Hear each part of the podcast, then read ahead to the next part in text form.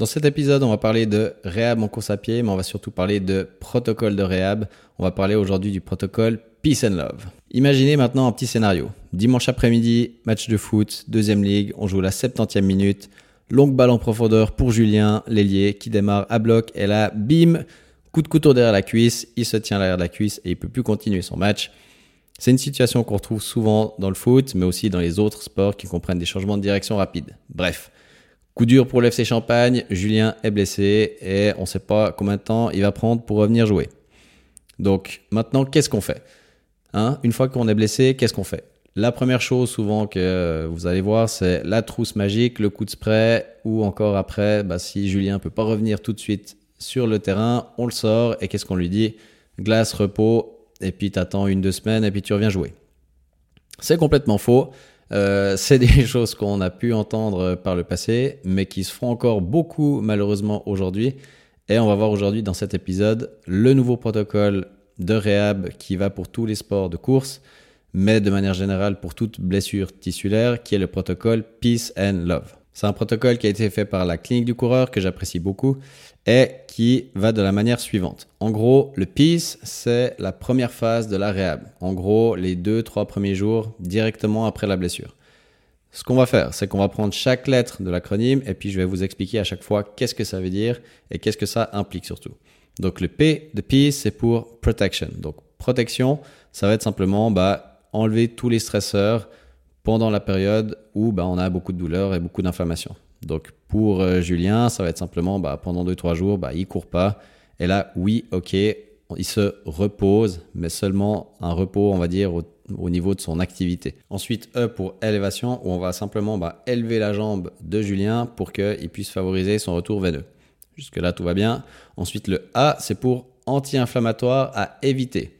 Pourquoi anti-inflammatoire éviter Parce que souvent, c'est le premier truc qu'on donne on fout de la glace, on donne une pastille pour que ça aille mieux. Évidemment, ça va mieux parce que ça fait moins mal. Mais le problème, c'est que les anti-inflammatoires, ça altère votre bon processus de guérison des tissus. Ça veut dire quoi? Ça veut dire que si vous prenez un anti-inflammatoire, oui, vous allez avoir moins mal parce que vous allez, en guillemets, couper un peu ce processus inflammatoire. Mais le problème, c'est que c'est un processus naturel du corps. C'est la manière naturelle qu'a le corps de se réparer tout seul. Donc il faut qu'on le laisse faire. Si on prend un anti-inflammatoire, en fait, vous allez perturber la bonne cicatrisation des tissus et par la suite, ça fera des tissus qui seront plus faibles qu'avant. D'accord?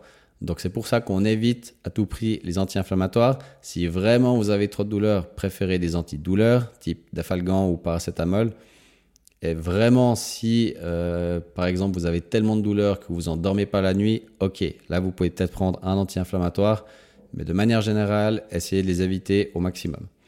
Le C, c'est pour compression. Donc simplement, à l'aide d'un bandage, on va venir compresser la zone lésée, surtout dans les lésions musculaires type déchirure, etc. Donc un bon bandage compressif pour venir bah, diminuer un peu le gonflement qu'il y a sur la zone. E pour éducation, ça c'est surtout d'une part pour le thérapeute par rapport à son athlète, qui va lui dire bah, que c'est normal ces douleurs au début, comment ça va se passer son processus de réhab, etc. Et ensuite aussi au niveau de l'athlète, que lui, il s'éduque lui-même sur sa blessure, qu'il écoute un petit peu ce que lui dit son corps, comment se comporte sa douleur, les choses qu'il peut faire, pas faire. C'est aussi un moment où l'athlète doit apprendre à découvrir son corps, peut-être l'apprivoiser un peu plus, l'écouter un peu plus, et puis être vraiment acteur de sa prise en charge, d'accord? Donc ça, c'est pour le côté peace, qui sera surtout euh, pour les deux, trois premiers jours après la blessure, donc dans la phase vraiment aiguë, dans les 24 à 72 heures. Ensuite, une fois que le côté peace est passé, on peut passer au côté love. On commence avec le L pour load. Load pour charge, ça veut dire que c'est à ce moment-là qu'on va recharger progressivement les tissus lésés.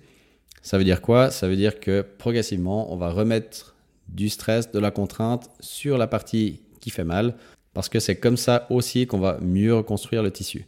Typiquement, lors d'une déchirure musculaire, on a la zone qui est euh, bah voilà, lésé, le corps, il va mettre du collagène dessus. C'est en gros comme s'il mettait un gros coup de colle dessus, mais un peu désorganisé. Donc nous, ce qu'on va vouloir faire, c'est réorganiser le tout, réaligner les fibres musculaires et ça passe par de la charge. D'accord? Donc au début, ce sera plutôt des prises en charge avec des exercices de type isométrie. Et ensuite, on évoluera progressivement vers de l'excentrique et du concentrique en allant évidemment de plus en plus lourd. Ensuite, O pour optimisme. Et ça, ça vaut pour les deux côtés de l'équation. Ça veut dire à la fois pour l'athlète, il doit avoir quelque chose de positif dans sa réhab, il doit voir qu'il fait du progrès, que c'est quelque chose en guillemets de bénéfique parce qu'il va pouvoir travailler sur lui-même, sur ses tissus, sur son, sur son muscle, etc.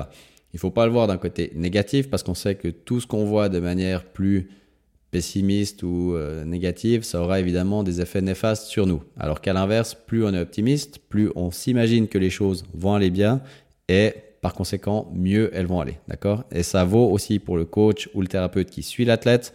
On est positif dans la prise en charge, on l'encourage et pour que tout ça aille vers le mieux. D'accord? Le V pour vascularisation. Ça, c'est pour que l'athlète à côté de son sport, vu qu'au début, bah, il devra faire une petite pause de son sport, il puisse quand même faire quelque chose à côté pour booster son système vasculaire.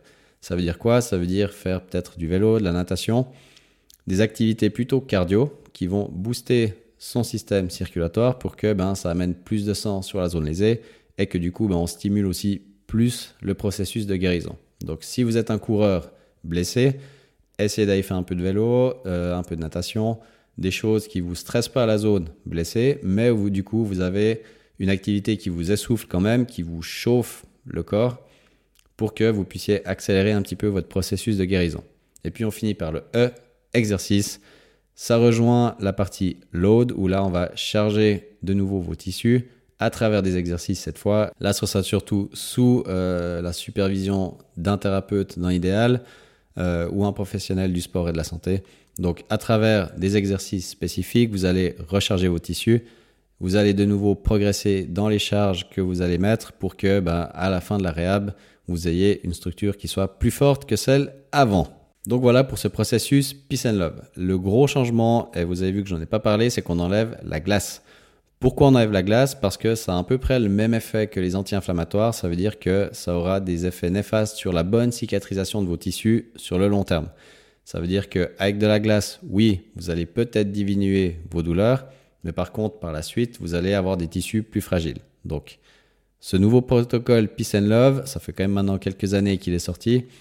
Appliquez-le directement euh, chez vos athlètes ou sur vous-même si vous êtes blessé.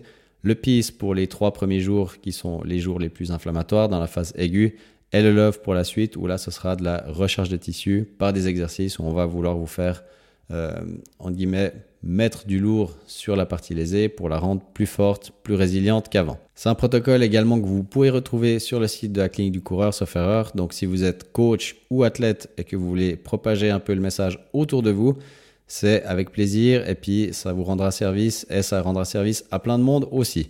Surtout qu'actuellement, on entend encore beaucoup, beaucoup, beaucoup de coachs, notamment dans les dans les sports collectifs, euh, type foot, basket, où dès qu'on est blessé, c'est repos, glace, et puis à la limite sur le terrain, le spray magique.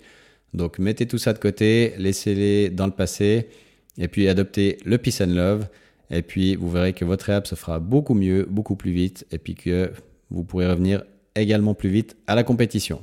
Merci de m'avoir écouté jusqu'ici, et on se retrouve dans le prochain podcast.